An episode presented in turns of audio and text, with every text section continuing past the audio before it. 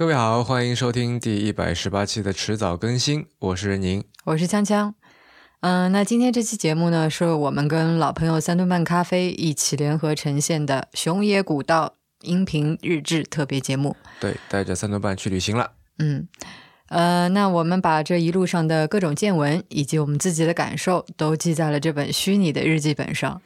对，那么其实除了虚拟的日志之外呢？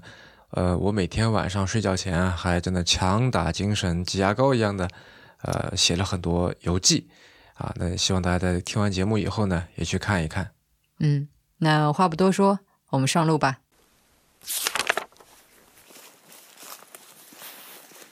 只要有本书叫《游日记》，里面有一段话，我觉得挺有意思的。将近一千三百年前，经历四次失败的鉴真和尚第五次东渡日本。他在海上漂泊了十四天后，最后到达的却是海南岛。如今我们出门旅行未免太便捷、太常规了，是以从中获得的只能是一点平凡的乐趣。这里我所留意的，多半是我们的生活与环境中已经失去，亦或还不曾拥有的东西，真实、微妙、无关宏旨。那我觉得我们这次熊野古道之行，嗯。从我的角度，我也是在探寻一些已经失去或者还不曾拥有的东西。嗯，它肯定不会是像像芷安说的，它肯定是无关宏旨的。啊，它是非常个人的，但是对于个人来说，它也许会很重要。至于它是什么，我现在还不知道。希望能够在最后一天的节目里面，我能够有一些答案。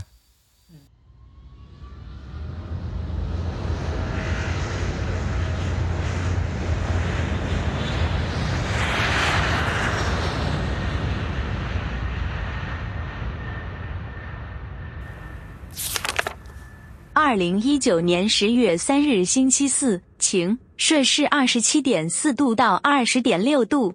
我们现在所在的地方叫做熊野古道。嗯，你来给大家介绍介绍呗。它是在大阪京都的南面，然后这片记忆半岛。对，然后从一千多年以前，这个地方就是很多的这个日本人，无论是平民百姓还是这个皇族来朝圣的这么一个地方，因为在这里有一有所谓的。熊野三山其实就是这个熊野的三大神社。对，而且除了这个神社，我们知道是神道教的一个宗教场所。嗯。另外，这里还有带有非常浓重的这个佛教色彩。嗯。这次来的话是先。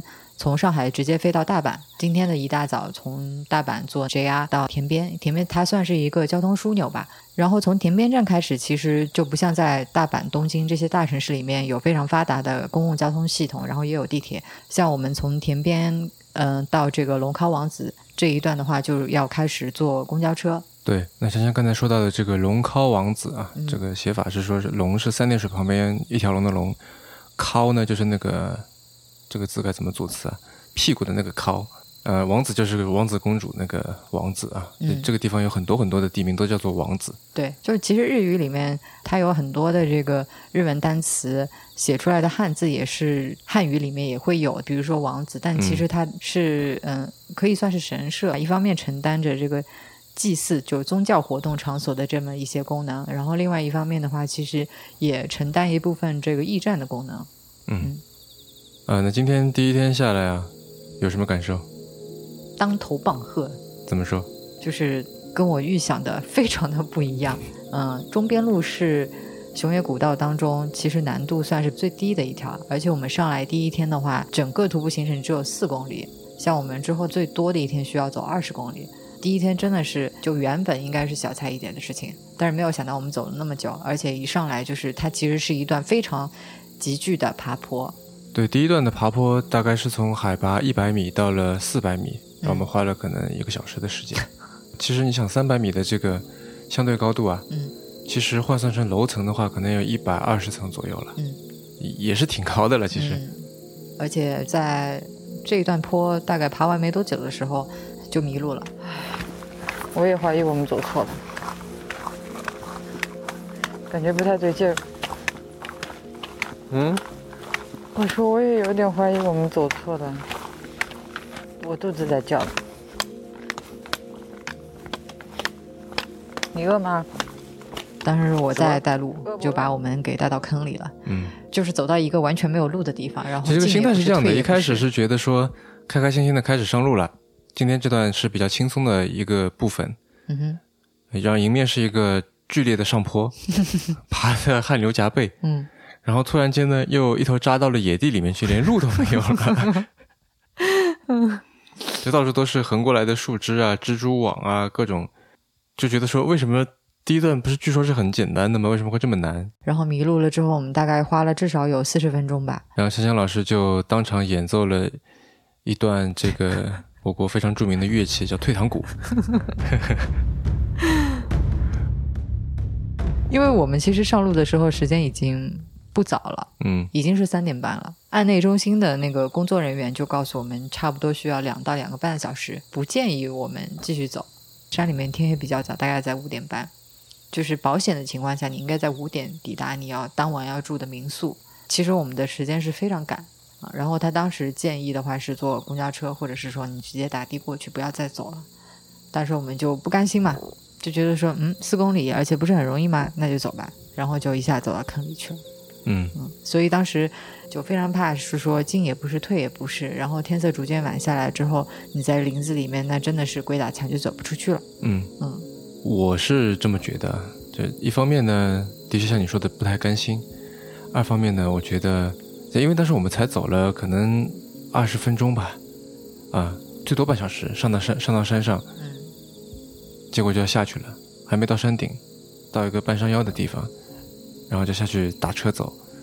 呃，一方面在日本打车也很贵了，然后呢，我也觉得说这样对于接下来的明天的行程的士气也是很大的打击，所以我觉得无论如何都应该再试一试，所以我就这个让山阳老师在原地待命，然后我就去找路去了，嗯。啊，最后还是很幸运的找到了这条路，还有踏上了这个正轨，走到最后民宿的时候，差不多六点钟吧。然后这是大汗淋漓、精疲力竭，嗯。嗯。那个民宿的人都出来找我们了。好，那今天的第一天的这个旅程大概就聊到这里啊。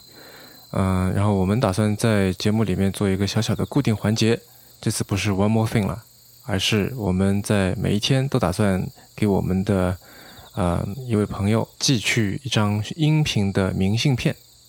那今天这张要么就寄给 Real 和微微吧。他俩现在应该正在马达加斯加重走我们当年的长征路。嗯，不知道现在在哪里了。嗯啊，那天发了一张壁虎的照片让我来找。嗯，这张明信片的正面，我觉得会是两张照片构成的一个拼贴。嗯第一张呢是杂乱的树林，就是两张一左一右啊。如果你现在想象一下，左边这张是一片杂乱的树林，然后近景是一张大概直径在八十公分的蜘蛛网，蜘蛛网中间有一只乒乓球大小的蜘蛛，有那么大的蜘蛛吗？有的有的，我今天就看见了。就是今天在跟着你在林子里乱窜，我去找路的时候，一抬头发现了它，然后我就绕了一个路走。然后右边呢是今天路上呢，刚才不是这里有很多的王子嘛？嗯路过的有一位王子叫做不请王子，不就是这个呃不要的不，请呢就是寝室的寝，我不知道他什么意思啊，但按照这个汉字的这个理解，好像就是不睡觉的王子啊，那就这个 送给经常熬夜的 real，你也半斤八两好吧？嗯哼，啊，然后翻过来写点什么呢？今天是我们在熊野古道上路的第一天，我们就进入了一边游离一边被当头棒喝的状态。呃，希望你们两个度假型旅游的这个爱好者，也可以到这里来体验一下，挑战一下自我。我觉得这里不但能够磨练自己的身体，而且也能够充分体会到自己的懦弱、懒惰、退缩。你是在说我吗？不是，总之很有收获，你们也来吧。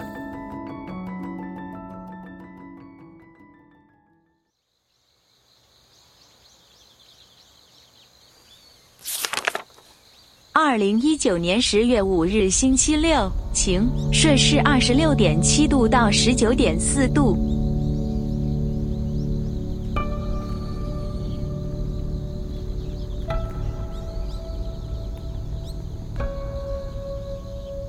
那么今天是正式启程上路的第二天对，然后啊是整个行程的第三天。啊，那现在我们是在住的民宿的客厅里面在录，然后大家都已经睡了，所以我们可能听上去声音会压低一点。对他，他本来的话是，嗯、十点钟就要熄灯了。嗯可以说大概从十年前 大学毕业的时候，嗯，就再也没有经历过熄灯这种事情。是的然后今天在一个小山村里面的民宿里面，嗯，又遇到了。嗯嗯那今天的话，是我们从昨天住的这个民宿高原塔卡哈拉，呃，一路步行走到了茨基扎库拉奥吉嗯，季英王子。对，然后我们昨天也在节目里面跟大家简单的解释一下这个王子是什么。对啊然后走了有七个小时，总共是大概十五公里左右。嗯嗯，其实说走了七个小时，听上去好像是挺长的一段路，但是其实也还行。就我们走走停停，然后上午的话是其实走的节奏比较快，到下午的话，整个整个的这个 pace 其实是比较缓的，中间还逗留了，嗯、在一些地方逗留了很长时间。你你看见了吗，周姑娘？我也没有看见。嚯！这什么的叫声？哎，还有这种蝉鸣。那在走到金鹰王子之前，我们还途经了一个叫做进入王子的地方。对，它其实就是接近的近，露水的露。对，它其实是比金鹰王子就是更大的一片区域。然后那边的话，我们前两天发现说有一个妹岛和世他设计的熊野古道美术馆啊，嗯熊野古道中边美术馆。对，梅岛和世和西泽立卫他们的那个桑拿。この前に美術館あるんですよね。ああ、地下つ ゆ。地下通嗯いやじゃあ降りてから美術館あります。うんあります。あ、美術外国の人美術館よく行きますね。この建物はとても有名です。ああ、そうです。僕も但是很可惜的是，他们现在好像是正在布展，所以我们过去的时候就休馆了，就没对能看着，只能在外围就看一下它的这个建筑，拍了一些照。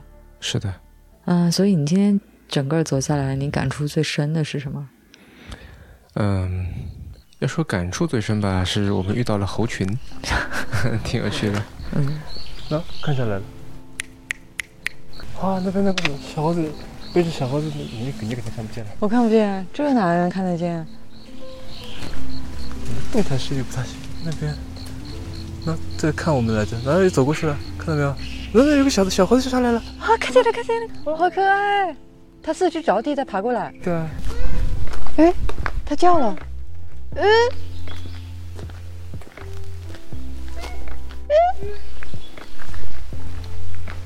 嗯，大家不知道在网上有没有见过那种会泡温泉的猴子，对，学名叫做日本猕猴啊。就是脸超红的那个，对对对就然后霸占一个温泉半天不出来的那种。嗯，我以前以为它是泡在温泉里面憋红的，嗯然后来发现它在树上脸是那么红。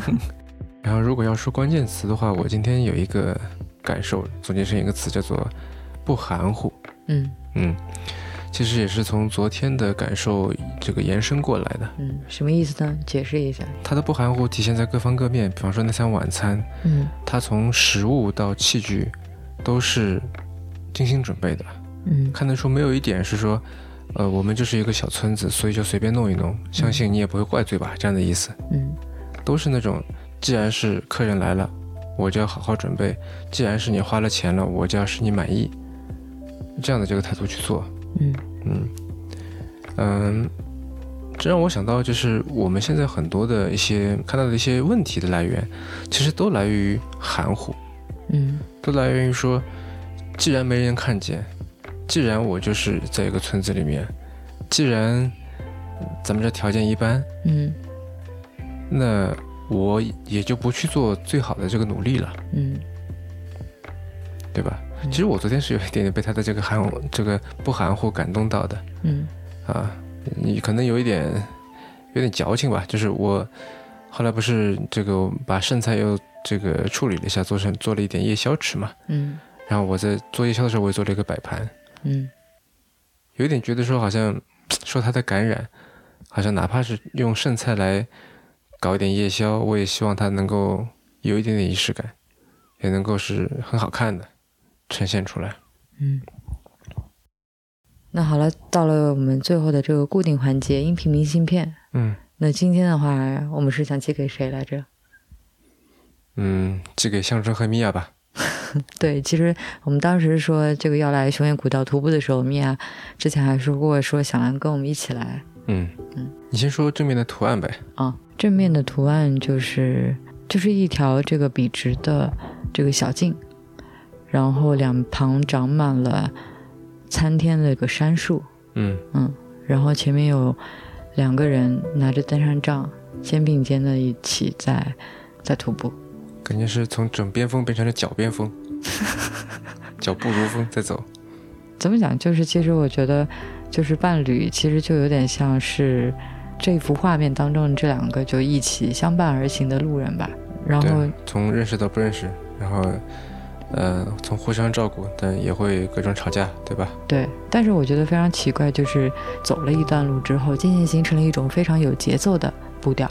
你很有节奏，然后我很有节奏，然后渐渐的两个人就是这种节奏变得非常的协调。不是说，嗯，要建议米娅和象征一起来这个徒步旅行，他们不会来的，象征不会来的，尤其是反正我是觉上次我得，跟他说这个，他说：“难道人类没有别的交通工具了吗 就是无论是徒步还是说在就是我们平常的这个生活当中，我觉得两个人能够渐渐的形成一种默契，实现一种步调一致的这么一个状态，嗯是一种非常神奇，然后有的时候也觉得很感动的时刻。？”嗯，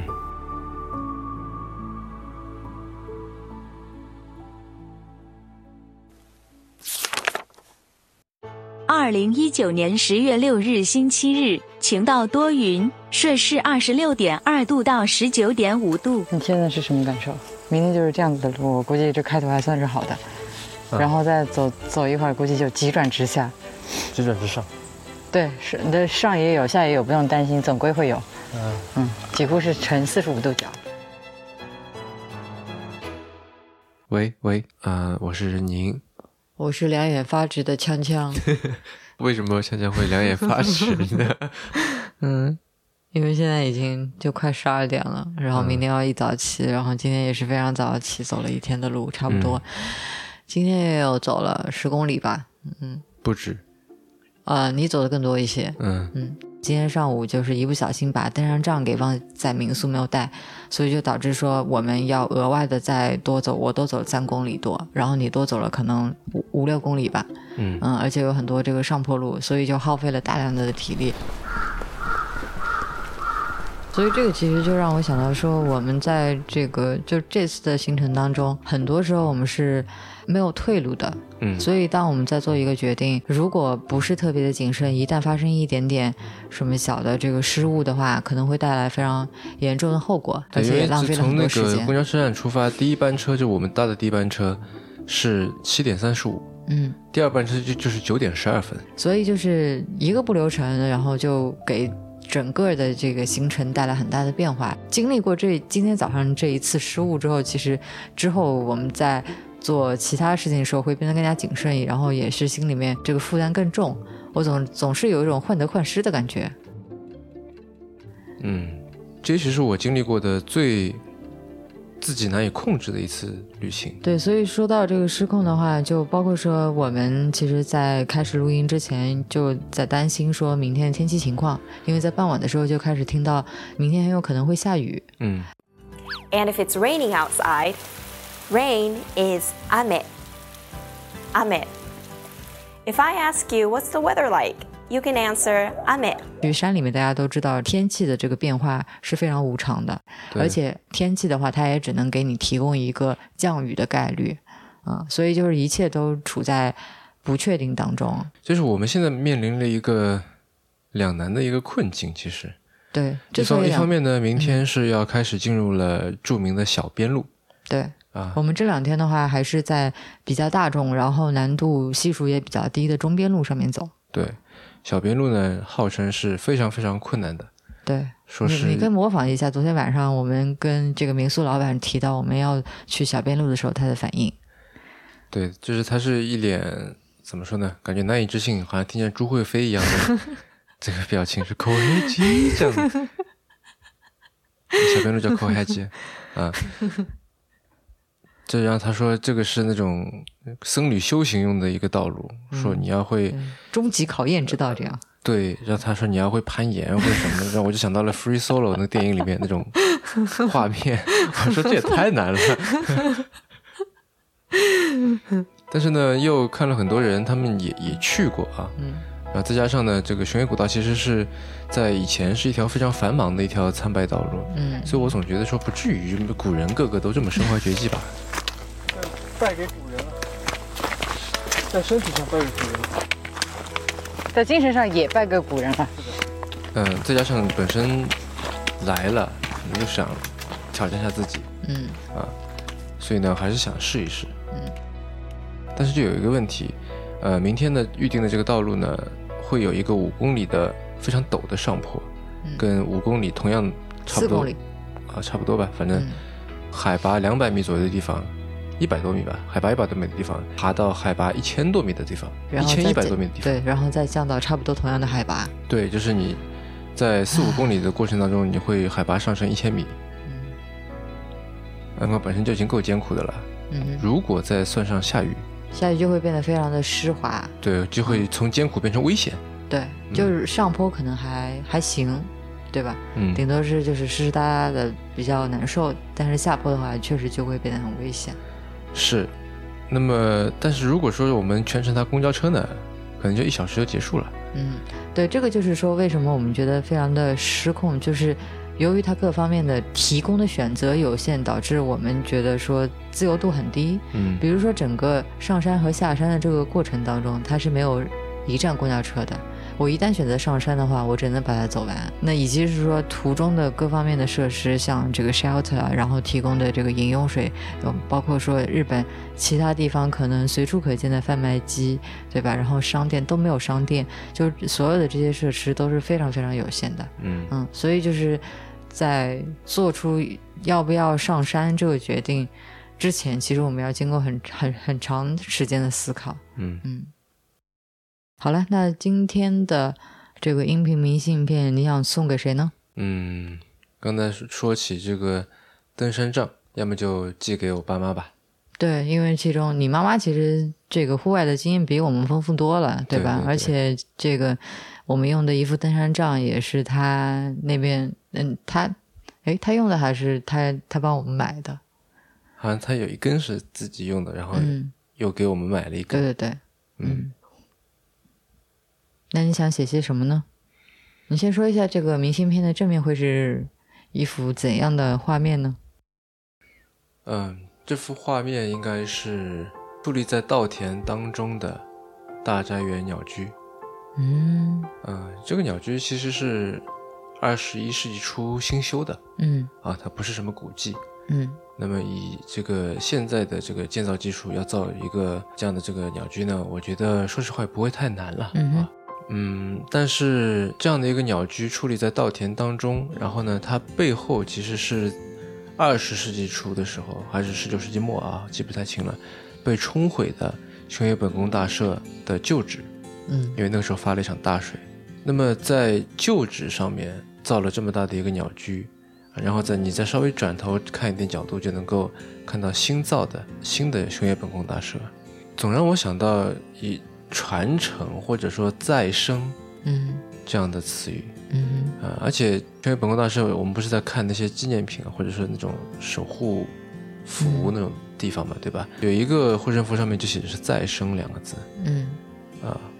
那其实如果你玩过那些日本的音响器材的话，你就知道再生其实是播放，是 play。嗯但在这里，我觉得就是他也写了说再生就是重新焕发生机，啊，是再次苏醒，嗯，这让我感到有一种传承，一种永恒的延续在里面。嗯，说的真好。而且在那个鸟居的对面，就是一个神社叫产田社，嗯还，叫田产社，产田社吧，产田社。啊，它里面供奉的这个神叫做伊邪那美命。嗯啊，他是日本神道教所谓的八百万神的一个始祖，啊，也是日本创世神话里面的这个创世神之一。嗯嗯然后那个神社说是忽悠女性的，嗯所以这一切都让我想到再生也好，延续也好之类的这个概念吧。啊，所以我觉得对父母描述这么一幅画面，我觉得比较恰当。嗯那在背后写点什么呢？首先是跟妈妈说，啊，这个登山杖用上了，帮了大忙，嗯然后谢谢妈妈。第二呢，我记得我小时候啊，我爸一旦到什么地方去旅游也好，出差也好，有的时候会给我寄明信片，嗯，他的上面写的话永远只有一个套路，就是在某某地方向你问好。所以我记得我小时候有有一堆这样的，就是他写来的，在什么什么地方向你问好，感叹号，啊没了。嗯，所以你这次也要回寄一张吗？所以我就写，嗯、在熊野本宫大社向你们问好。感叹号。嗯，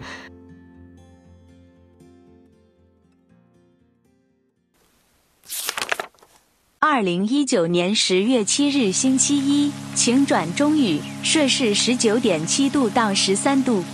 像昨天晚上所讨论的哈，嗯，今天我们来了这个小边路，我们今天的话，差不多有走了将近十五公里嗯啊，大概是十四点五公里的样子，然后花了六个小时不到。说实话，是比我预期的要少很多。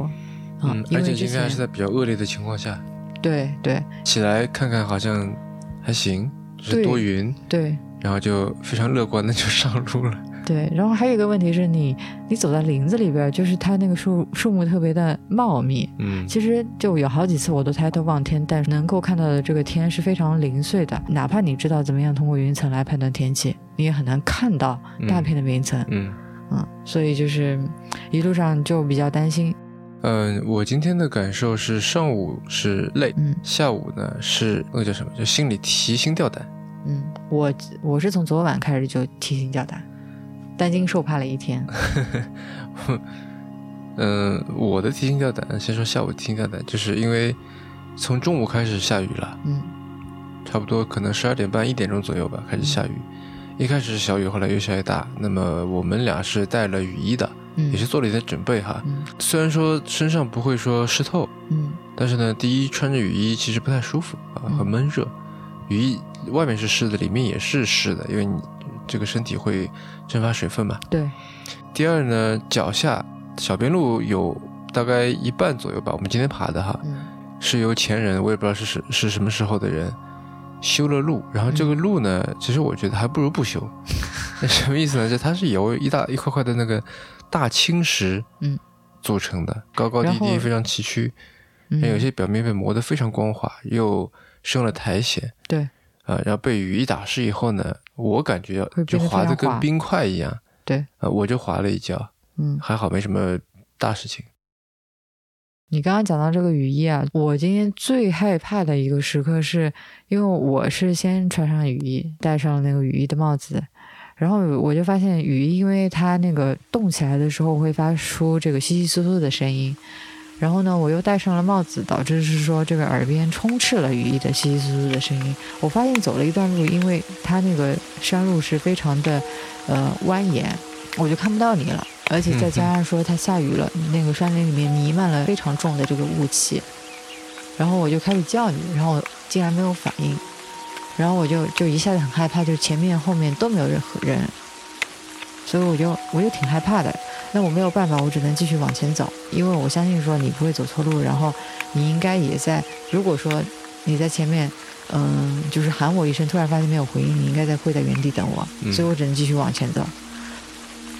走了一段之后，我又到了一个岔路口，然后那个岔路口还正好没有任何的标志，然后我就很害怕。一，我不知我不是特别确信说到底哪一条才是正确的道路；另外，我不是很确信你有没有走对路，因为今天其实有过这么几个时刻是你差点就走错了，嗯所以我就很害怕。但是我想了一下，就是我唯一能做的就是自己朝正确的道路去走。嗯嗯然后我我就继续往前走，好在走了一段之后，就你，我记得你是停下来在等我是啊，所以就是终于又跟你这个碰上面了。所以当时那个时候我，我确实是挺害怕的。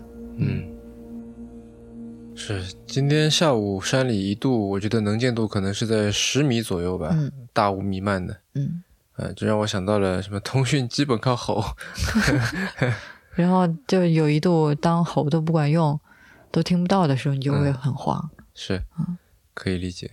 这个其实又是一个小马过河的过程，就是很多人说它难，然后但是你自己又没见过，你也没试过，你不知道它多难。那到底怎么回事？有这么难吗？嗯那所以就是说，嗯、不甘心要去试一试。但是万一如果说真的很难的话，我们一开始也想好了这个 backup 的 plan。如果走不下去，那我们就掉头回来，或者说天气如果非常恶劣，那我们就掉掉头原原路返回，然后到我们下车的那个地方等下一班的巴士，然后搭巴士到达我们今天的这个住宿。其实是是让我在走的时候可能更加的安心，嗯。但是说实话，一旦过了那个最高点，我知道我们已经不可能再回头的时候，心里还是有点慌的。嗯嗯呃我到了最高点倒是如释重负啊，嗯就是因为我背着那个包啊，嗯嗯，它在走平路的时候，其实对我影响不是很大，嗯但是在上坡的时候，嗯尤其是今天这么陡的上坡的时候，影响真的很大。啊、我到了可能后面后半程吧，我只能说可能休息两分钟，爬两分钟，休息两分钟爬，就只能这样走。爬两分钟已经已经到体力极限了，要把这个包背着这个包，把它在垂直方向上面做功，把它再往上往上抬，嗯真是一个非常非常费力的过程嗯，啊。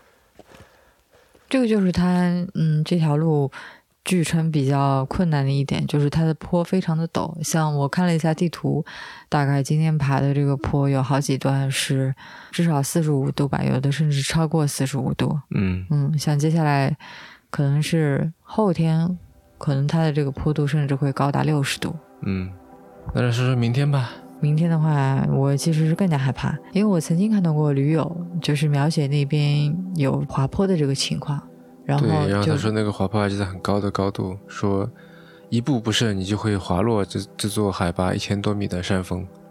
对这种描述真的是 那个路况本身它确实是比较危险，这个其实是我最担心的。对，所以就今天走完精疲力竭，两个人湿哒哒的，感觉好像完成了什么了不得的壮举，但是回来一看，发现这条路是接下来几天当中最简单的，嗯，是这种感觉。是，嗯嗯嗯，不过好在明天天气据说比较好。希望吧。嗯，音频明信片要不就寄给几天之后回到上海的我们自己吧。嗯嗯，今天这张明信片上面的这个照片，嗯，其实也是我们今天徒步过程当中我拍的一张照。它是左右有两，算是两，嗯，它其实是一条路，但是左右其实是修了不同的这个 trail。嗯左边是大的这个石块，然后嗯右边的话其实是相对比较新修的，因为他们可能终于发现了这个石块不好走，嗯，新修的一个一个用用其实是不好走，对我来说是，我觉得是没法走。嗯。我都是在旁边的水沟里走的，就对这个石头一踩就是滑跤。所以他现在就是真的是非常困难的地方，他开始用原木去去铺了一下嘛，铺成了一条、走起来更加方便的一条小径。嗯嗯，对，所以可能是这样子的一张照片。那明信片的背面，我想写给到时候的我们。不知道你们最终是不是顺利的走完了小边路，然后安全的回到了上海。如果还有下一次的话，修行和攀岩，不知道你们会选择哪一个？嗯，这个场景我也印象很深。看到这个场景，我终于明白了什么叫做修行道路啊、什么叫做手脚并用的往上爬。嗯我在想说，我们现在整个无论是装备也好，人的身体素质也好，肯定都比古人要好很多了。在他们那个时候，如果说一旦下雨，那他们怎么办？一旦在路中间下雨，那我觉得他们真的只能手脚并用的爬下来。嗯让我我在想象说，假设一千年前有一个人，也是在一个下午，一个在雨中，他手脚并用的往下爬的时候，并且，对吧？他的双脚肯定一直在颤抖，手上都是泥土，眼前就是一块块的这个可恶的青石块，上面各种各样的青苔，可能有一些虫蚁爬过的痕迹，雨点打在他的背上，他的视线也看不清楚了。他会在想点什么？嗯今天走完这趟小边路，对于我而言啊，这趟旅行，嗯，意义已经达到了，已经达到我的期待了。嗯就现接下来的所有都是超出我期待的东西。嗯嗯，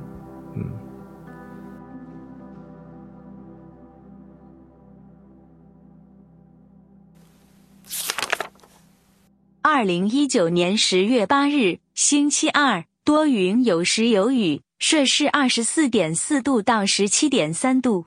我是任宁，我是今天终于不困了的锵锵。这是小编录的第二天，总共的第四天。所以我们的行程至少是这个徒步的行程，终于已经过半了。然后今天的话，是我们从昨天住的这个石金川温泉，嗯，它应该算是一个村了，其实所属是奈良县的石金川村。然后从那个温泉之乡走到了三浦口，一个非常非常小的地方，以至于说我们现在连信号都没有。嗯，嗯，然后差就是不多，我的我的感觉是，他这里说的石石金川村有点像中国的乡，嗯嗯，然后我们今天的真的是就中国的村嗯这样的感觉，嗯，嗯，就大概二三十户人家，对，分布在山里，像我们现在住的民宿的话，附近就它只有一一户人家。嗯嗯，今天其实我们走的整个行程跟昨天有点像，但是从比例上来说的话，上坡更多一些，然后下坡略少一些，总的时长跟昨天差不多，都是近十五公里的样子。然后我们嗯应该是走了嗯六个小时，今天的比例大概是四六比四啊，上坡下坡这样，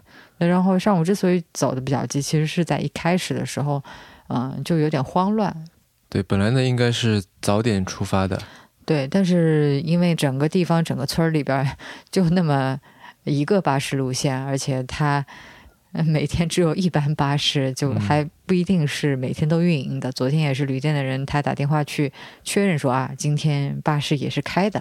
嗯那然后就早上是九点三十六分这一班车，你爱坐不坐？那所以我们今天出发的比以往都要晚，而且走的上坡还更多，其实心里是比较慌。然后更慌的呢还有还有三点。嗯第一点呢是昨天看的那个文章，我们不是在看一个人的博客嘛？他写说，呃，有一个大的滑滑滑坡，嗯那他是一七年去的，他一七年去的时候呢，说那个滑坡非常的危险，对啊，他过去就简直是想了想，就是以一种不要命的心态爬过去的，对，而且这嗯个人他还是、他已经是非常有经验的一个一个徒步爱好者。对，那么这是第一点，就是心里一直很忐忑，说那个滑坡的地方到到底有没有修好嗯啊？虽然已经过去两年了。第二点呢是今天在山脚这个登山口的时候，看到有一个告示，嗯说在二零一九年的六月十号，在那个附近看到有一只熊在出没。对，其实我心里面又开始慌起来，因为我不知道遇到熊该怎么办。那嗯就算我知道该怎么办的话，就是我也不能够确保说我就真看到熊了之后，我脑子里能够反应得出来应该干什么嗯啊？可能就是说突然被吓得一片空白，然后就被熊给打死了。嗯，然后第三个慌的点呢是，我们第一次林中小径转柏油马路的时候呢就走错了。对，而且因为一直处在上坡，所以其实对体力的消耗还是挺大的。对，这一次迷路是一次比较重大的迷路。嗯。但是其实后面还发生过几次，而且当我们在登顶之后到那个三浦峰那上面的时候，它的整个雾气非常非常的重，有一种好像走在一个舞台布景里面的这种感觉，嗯，就是舞台上面我这一块还其实有点害怕，我有点害怕，对对对，就感觉走不出去，嗯就感觉你被困在这里了。然后雾的话，它其实是一种，就看似你可以穿透过去，但是实际上你是穿不过去的一种屏障。嗯，把你和外界隔开了。然后最重要的是说，这个雾气它一重之后，我差不多可能就两米开外、两三米开外的地方，我就完全看不清楚了，嗯只能是说每一个方向都去试试看，看看前面有没有路牌，嗯嗯，不然的话就非常容易走错路。对。那么一方面是出发的迟，然后我们今天又觉得说应该预计用时会久，对。然后呢还迷路，浪费了时间，对。呃，再加上可能会有熊出没在路上，所以对，所以今天整个，嗯、下午两点以前吧，嗯整个心态还是比较紧绷的。嗯嗯然后到了山顶又奇冷无比，在山下我们就是短裤短袖，嗯但是在山上我觉得你穿一个薄的羽绒衣都没有问题。嗯啊、我感觉可能气温是在十度左右。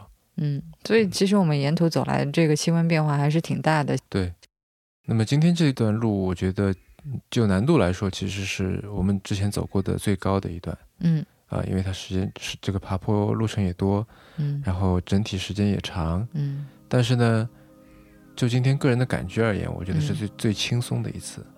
对，就是无论是从肉体上还是精神上，我觉得好像已经恢复正常了。就是身体它其实已经很快的适应了，就是这几天，嗯，这种徒步的节奏，是，这么大的一个一个运动量，嗯，嗯，然后一个是适应了，二是嗯也找到了一些、怎么说呢，经验，跟这个模式相处的一些经验也好，这个信息也好，嗯或者说这个我跟你两个人之间的默契也好，嗯。对吧？比方说一开始上来说要喝多少水，就是我们要背多少水，这个是不知道的。嗯。那我只能说尽可能多带一些，嗯。因为少带了怕喝不够，嗯。那多带了呢又很重，啊，再加上比方说我跟你两个人一前一后怎么沟通，嗯。嗯，怎么样保持这个大家都舒服的状态下面，然后速率又能够相对来说是一样的嗯。啊，然后我跟你各负重多少嗯。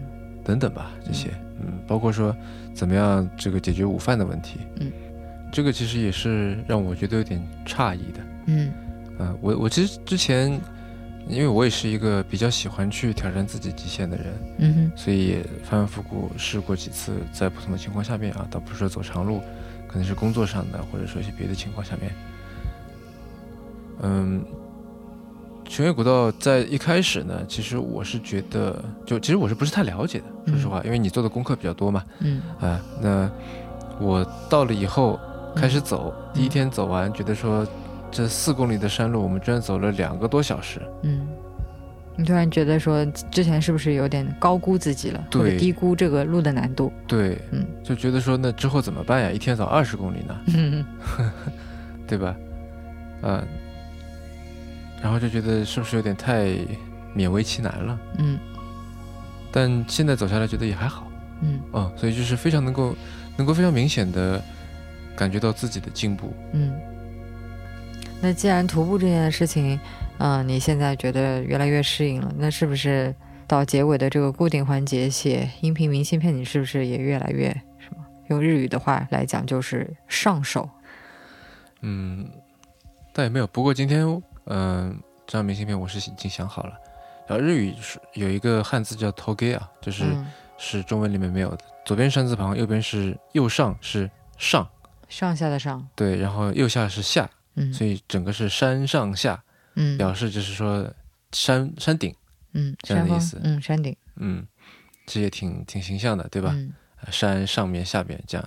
那今天这张照片呢，我觉得可以是三浦头给那个在云雾里面的那座亭子，嗯它的四周都是往下走的路，然后有好多条路，有车走的路，有有水水洼的路，啊，有拦起来的路，等等等等。那么一座亭子在中间，嗯，两边长满了杂草和芦苇，都长得很高，然后你是看不见天的，真的是不见天日，因为雾实在是太大了，像你刚才说两三米这个能见度啊，所以整个是一片白茫茫的一片景象。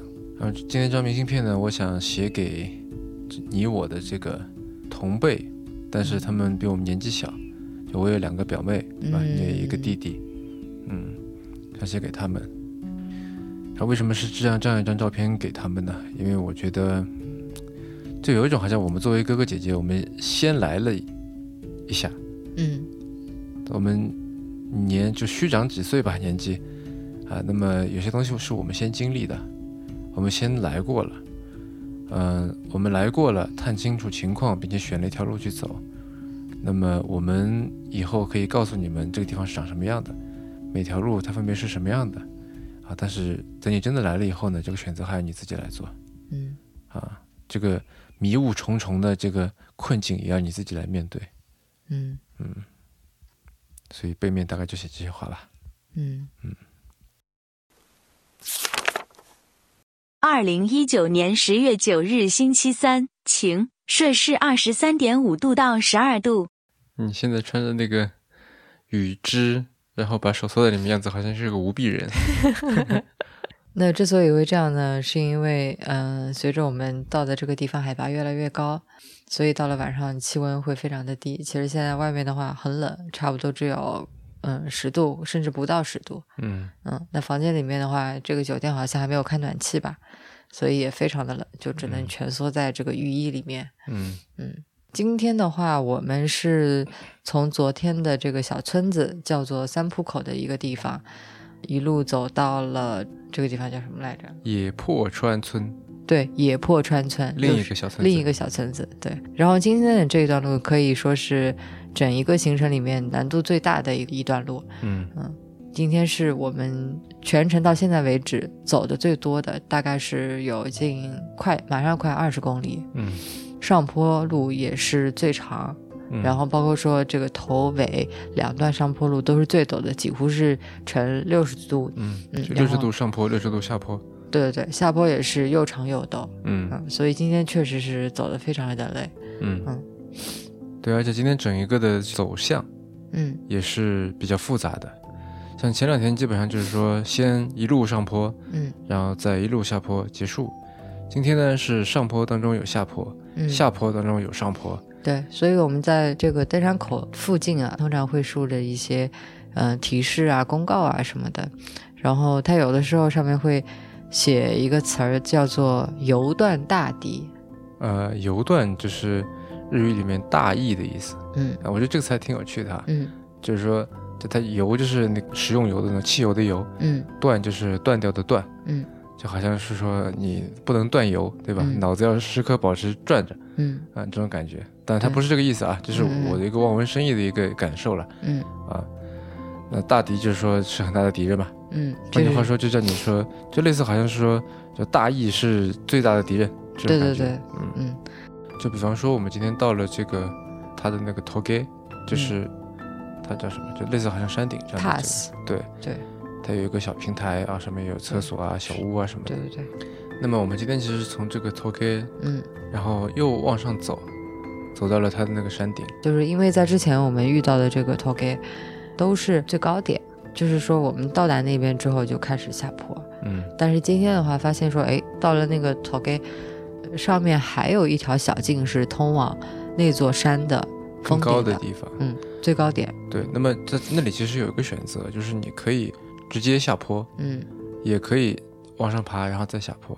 就嗯这两条路都是通的，它最后会到同一个地方。那如果我们沿用之前的那个模式的话，那直接就是下坡了。就我我发现，就大多数人应该也是这么做的啊，对，然后那段路走的我特别的累。嗯，因为它又长又陡，呃，我觉得又长又长当然是个原因，嗯但是另外我觉得有些是心理上的。嗯，你觉得应该已经到顶了，对为什么还有一段？对，就是这段劳累是完全是在我意料之外的。嗯，就原来我的模式是说，到了山顶，终于可以放松了。对，就接下来是不是太耗费体力的下坡的一个一个路？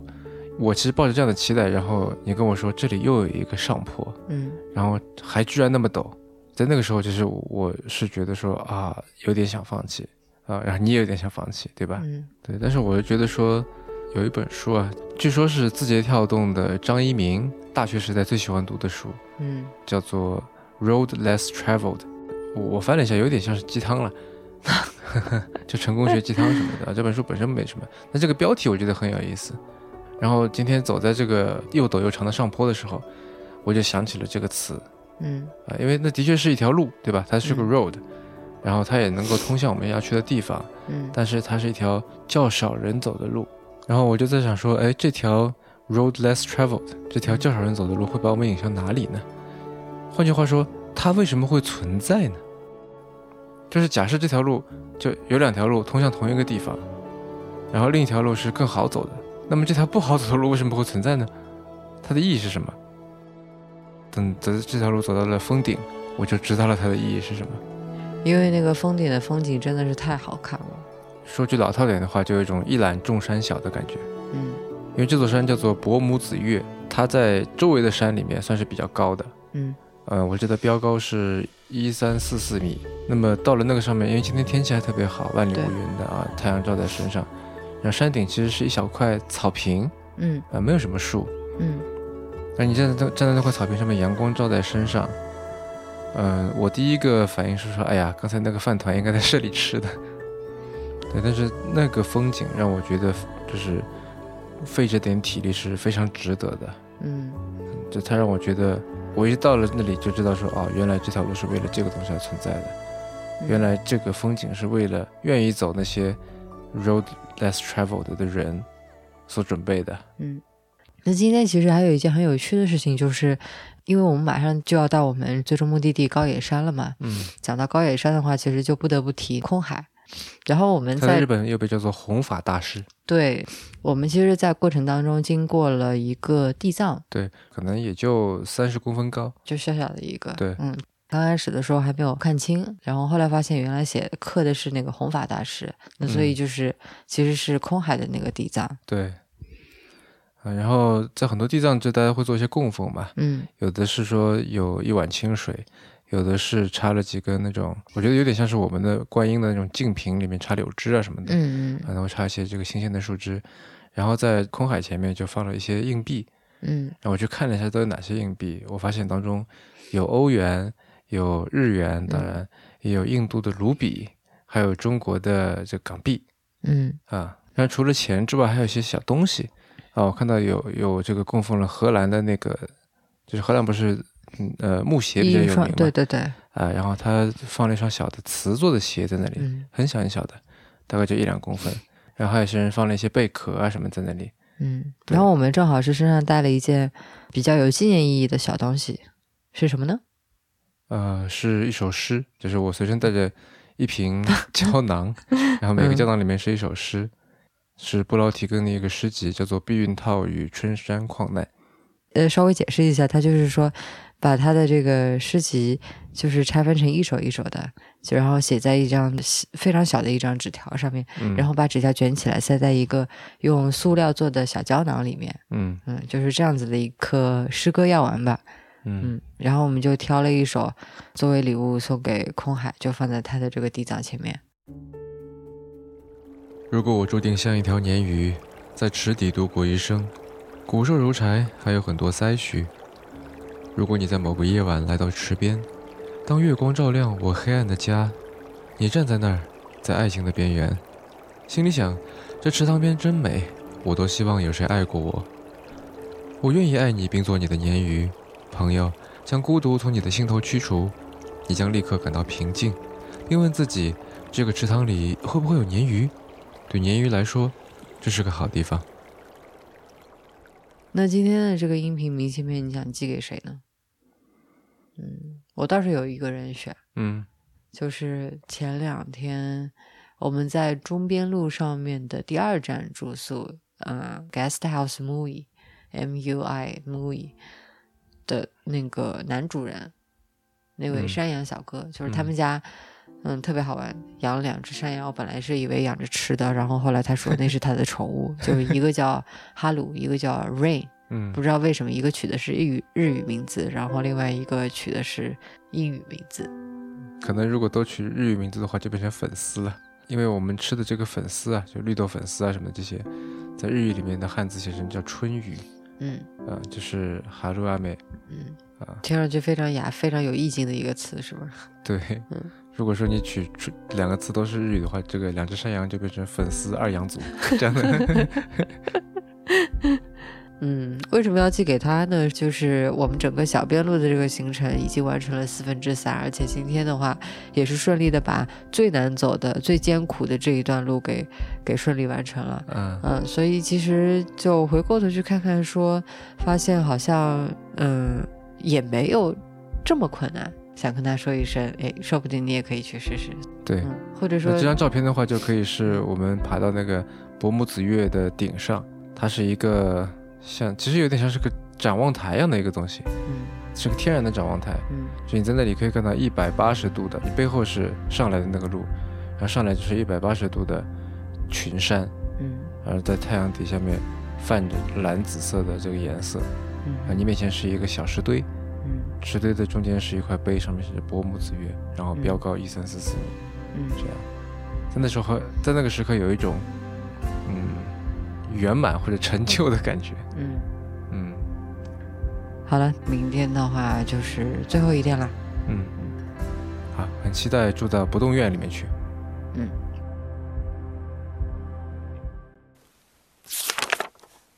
二零一九年十月十日星期四，晴到多云，摄氏十九点七度到十一点一度。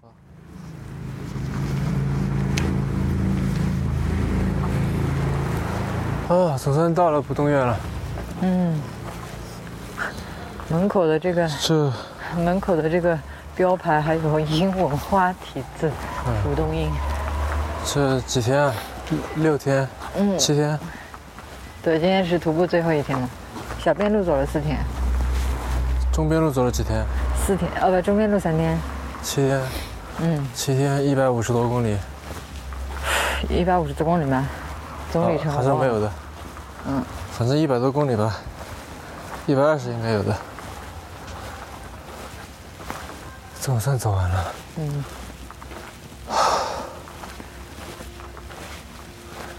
成功的走下来了。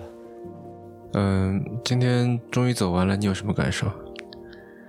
我是有点惆怅的，其实，就走到大路上那一刻，看到熙熙攘攘的人群，包括其实从今天，因为今天我们，呃，路过了几几条的这个国道，嗯。当中还走了一段，嗯。然后看到那些这个很拉风酷炫的摩托车呀、嗯。跑车呀，开始出现在我们的这个视野里面，嗯有一种终于回到了现代社会的感觉。嗯，有一种恍如隔世的感觉，就好像在山里一日，然后，对，就是我我是有点惆怅的，就是我觉得说，哎呀，终于还是又回来了嗯，啊，这是我熟你是悉希望一直。走下去吗？倒也不是，就是有一种好像越到后面，嗯好像越希望它的结束来的晚一些，嗯这样的感觉。嗯嗯，我也有同样的感受。然后对我来说的话，尤其是到这个结快要结束的时候，结尾的时候，这个结尾其实似乎没有我想象当中的圆满。我原先想的是说，嗯，我们走到终点的时候，会有一个像那个熊野本宫大社前面一个巨大的鸟居一样的，就是它宣告着说这次徒步的一个圆满的结束，就是它有一个象征性的东西，那无论是一个建筑物还是什么的，但是，嗯，结果并不是这样子的。对、嗯我们一路还，因为它越到后面，这个其实标识系统做的越来越不好。对，就是其实到哪怕是到最终一刻，我们一直都在担心是否走错路。对，反正我觉得他今天这个标识和这个地图都做的很奇怪，为什么还是这样子的？哎，我觉得这个小边路，尤其是后面这两段，他们真的需要好好的做一下这个 maintenance。主要是把标识弄好就好了。嗯，而标识跟地图也不是特别匹配。没想到这都已经。到最后了，还搞出这么一茬来，真的是。嗯，那在最后阶段的标识导向做的很不好。对我，我不知道是就是小边路是走的人少呢，还是干嘛？他或者有可能是之前做的过于好了，就把你给养刁了。嗯，否则你想，本来就是一个古道，那标没有什么标识也是很正常的事儿吧？嗯是不是？嗯啊，走吧。嗯，然后就突然就是一下子就从那个森林里面走了出来，对，然后就直接进入碰到了一个了他们的居民区。是，然后碰到了一个在搬啤酒箱的一个大叔，嗯然后问他说这个地方怎么走，嗯，然后他往那边走，我们就走走走，突然就走到了商业街上面。就原来的一个心理准备是说，我们可能还要再走上一两公里，那山路的话，对应的可能也就是二十分钟、四十分钟的这么一个路程。那结果没有想到，一问路之后，发现再往前，呃，走一小段路，可能就走了几分钟吧，两三分钟就到了。跟前几天相比，显然是繁华的多的这个商业街。嗯，然后街上的话，也走着很多穿着浴衣的这个金发碧眼的外国人。嗯，我感觉外国人比东京还多。对对对，嗯，然后就是非常典型的那种日本的旅游城市的一个景象。对，然后说实话，这个这边那些心理落差有点大。那些那些旅游纪念品啊，什么地方嗯特产啊，大师，师饼，哎，对，就心理落差特别大。嗯嗯，就我原来以为是一个特别，嗯、不食人间烟火的一片区域，嗯以及是说会有一个标志性的东西象征着说这一段呃朝圣 或者说修行之路的一个完结。嗯，但是突然发现说啊，嗯，就这么结束了，而且就是到达的这个地方和我想象的不太一样。嗯嗯，反正现在已经是进入这个高野山，算是市区了嘛。还没走过去终于完成了。啊，还有一点点，马上到那个庙里。那庙里已经不算了，我们已经完成了。啊，哇，这里吃饭的地方也多起来了。嗯，啊，这里繁华起来了。啊，往前走就是那个了。其实这个大，这个就是大街嘛。对对对，我们应该是往右嗯走。对啊，哇，这个本铺是卖什么的？我想去看一眼。这里就是哎，关门了这。里就是旅游一条街了。嗯，嗯，都到处都是欧米亚给。对啊，这里哦有商店了。晚上再出来看吧，都是晚。上肯定都关门了。啊，晚上关门嘛，晚上不是去墓地吗？难道你要现在逛？没有，我就随便看看，就已经，主要是已经好多天没有，什么什么？我说主要是好多天没有这个。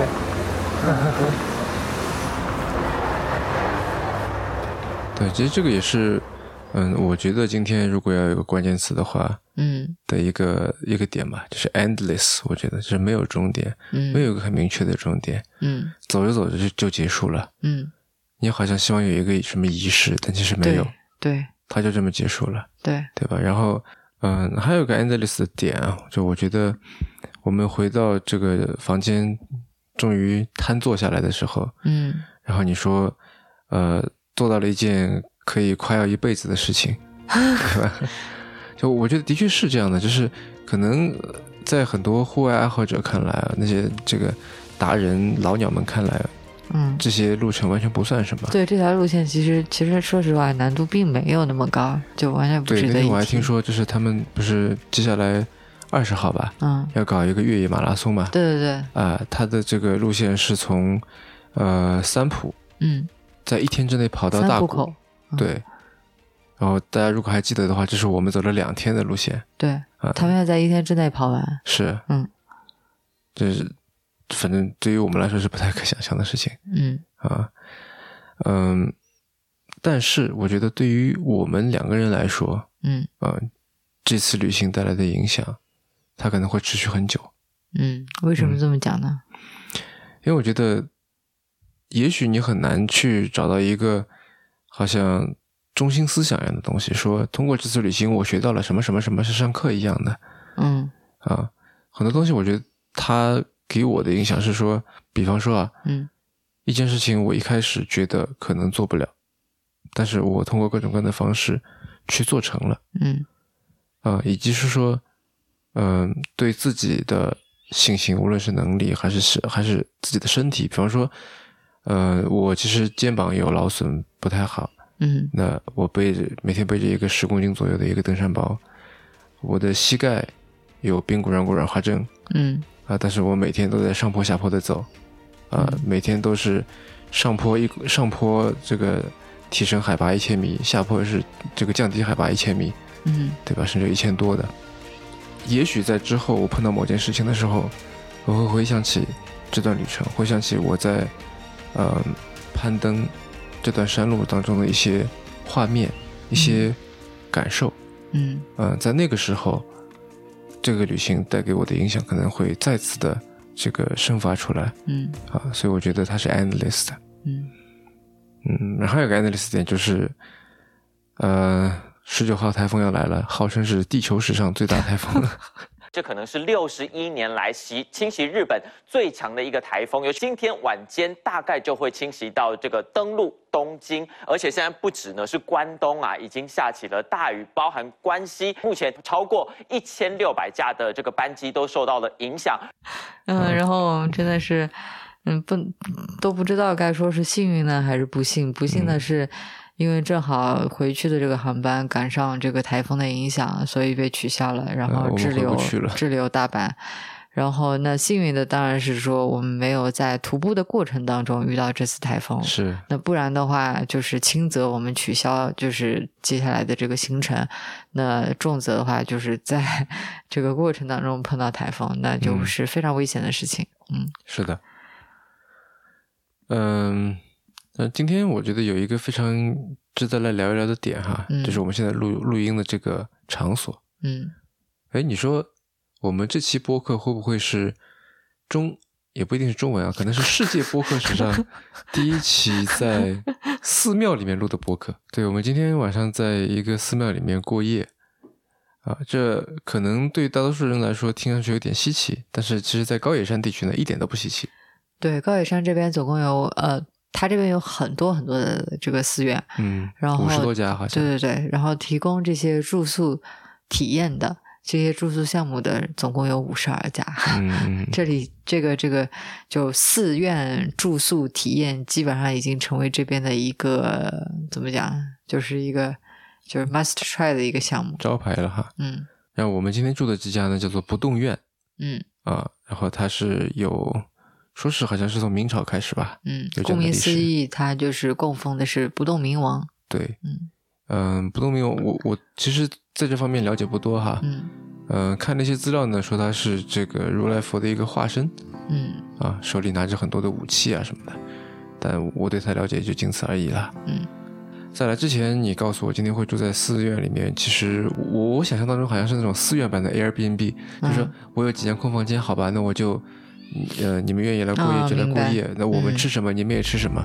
嗯我原来是这么想的，嗯后来发现原来完全不是，这里简直就是一个佛教主题的酒店。